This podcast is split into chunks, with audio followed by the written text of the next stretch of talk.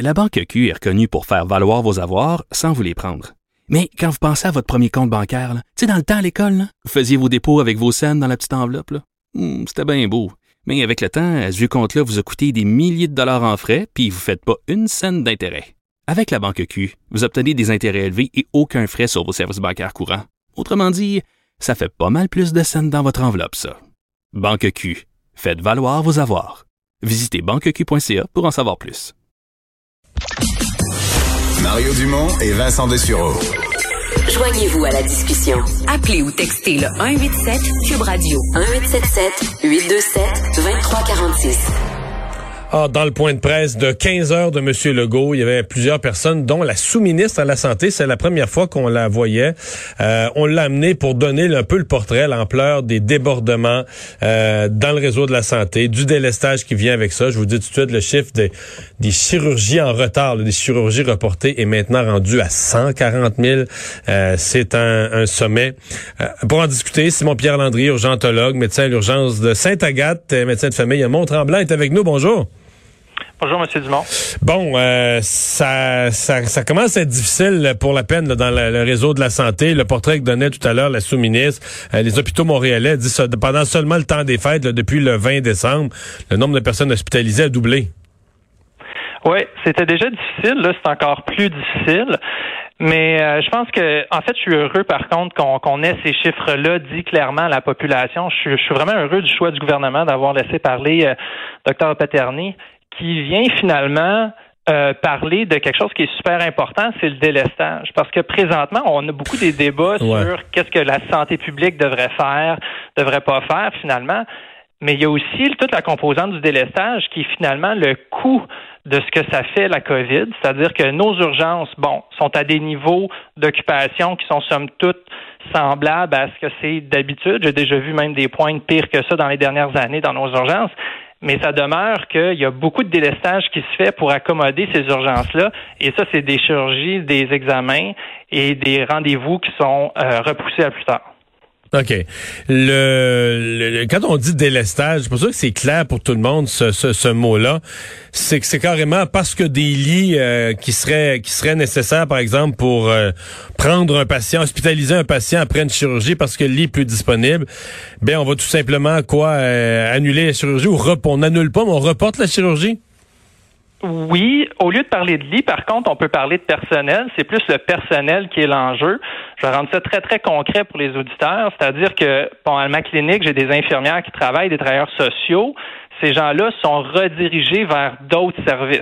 OK? Donc, c'est-à-dire que euh, des gens qui travaillent normalement à avoir des patients qui ont été opérés en post-opératoire, mais ces gens-là sont réquisitionnés pour faire finalement des soins à des gens qui sont infectés de la COVID.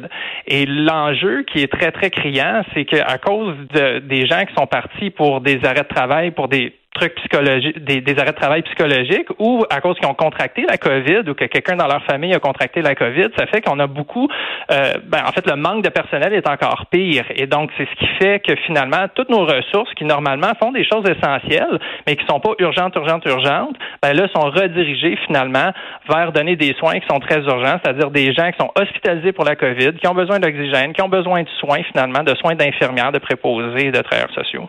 Ouais. Euh, est-ce que c'est toujours la question qu'on se pose? On se dit quand on fait du délestage, ben il va de soi qu'on on on va pas on va pas reporter quelqu'un qui doit être réanimé, qui est en arrêt cardio-respiratoire ou euh, un cancer là, qui, est, qui est un stade aigu, faut agir. On dit que ce sont des choses non urgentes. Or, euh, au fil des discussions, maintenant, on se rend compte en jasant avec des médecins que Le non urgent qu'on reporte va peut-être devenir du plus menaçant ou du plus compliqué. Vous, comme comme médecin de famille, comment vous euh, comment vous voyez ça? Et comme médecin d'urgence, comment vous voyez ça les risques liés au report de, de certaines chirurgies? Ah, il y a clairement des risques, il y a des conséquences. Des gens qu'on a besoin d'augmenter les médicaments contre la douleur parce qu'ils sont pas opérés en orthopédie. Puis j'irais plus, plus loin. Moi, je pense que le docteur Paterny, dans la conférence de presse, a, été très courageuse. Elle a utilisé l'exemple de la greffe de rein qui est reportée. Écoutez, on parle de greffe de rein. Là, on parle pas de quelque chose qui est qui est banal. Là. Donc, si on en est rendu à, à, repousser dans le temps des greffes de rein, de laisser des gens sur des, de la dialyse plus longtemps avec des possibilités de complications complications, ben quand même, je pense que c'est l'impact de la COVID. C'est ça le délestage. Mais elle a mentionné aussi le cancer du côlon. Euh, Est-ce que je me trompe? Ça, si moi j'avais un cancer du côlon, euh, quand même un cancer très ravageur ces années-ci, si j'avais un cancer du côlon, l'idée de reporter la, la, la, chirurgie de plusieurs, euh, de quelques semaines ou de plusieurs semaines, me semble c'est, me semble ça peut pas être bon, là, ça peut pas améliorer le pronostic c'est risqué et à tous les jours, les chirurgiens dans les hôpitaux du Québec doivent reprendre leur liste et déterminer qui qui est rendu tellement urgent qu'il doit être, opéré. C'est sûr que si vous avez un, chirurgien qui dit écoutez le cancer là faut que je l'opère maintenant ou une complication du cancer par exemple votre cancer du côlon qui bloque qui fait que vos intestins sont carrément bloqués ben vous devez être opéré, vous allez être opéré. Mais effectivement, vous avez raison, si vous repoussez constamment des colonoscopies donc qu'on diagnostique pas autant le cancer du côlon qu'on le fait normalement, ben c'est dans un an, deux ans, trois ans que là, on va avoir des impacts massifs sur euh, des effets du délestage. Donc, on a des impacts à court terme, on a des impacts à moyen terme, puis on va en avoir à long terme. On n'a pas fini de payer là, pour cette, euh, cette crise de pandémique-là. Hmm. Euh, vous êtes dans une région, vous êtes dans une région, les, les Hautes-Laurentides, où à un certain point, on craignait vraiment, les élus municipaux l'avaient mentionné plusieurs fois. On craignait que les gens de Montréal aillent se, aillent se promener beaucoup. En fait, on le craignait, je pense qu'on le vivait. C'était ça. On, on avait les, les, gens de Montréal qui allaient dans une région où il y avait à, cette époque peu de COVID. Euh, qu'est-ce que vous euh, voyez maintenant? Avez-vous l'impression que la situation s'est replacée? Avez-vous l'impression qu'il y a eu un certain nombre de cas qui, euh, qui s'est répandu par chez vous à cause de ça? Ouais, ben je vais vous dire, ben franchement, euh, pendant le temps des fêtes, ça a été à peu près comme d'habitude. On a eu autant de gens de l'Ontario, autant de gens de Montréal, euh, des ah autres régions. Euh, donc, euh, moi, je, veux dire, j'ai fait de l'orthopédie toutes les vacances des fêtes parce que tout le monde se cassait le, poignet, la cheville en patin ou euh, en ski. bon, maintenant, est-ce qu'on a plus de cas de COVID tant que ça? les statistiques montrent qu'on est en augmentation en termes de cas, mais pas de façon aussi dramatique qu'à Montréal ou la Montérégie. par contre, on a des éclosions. pendant un certain temps, on se pensait épargné.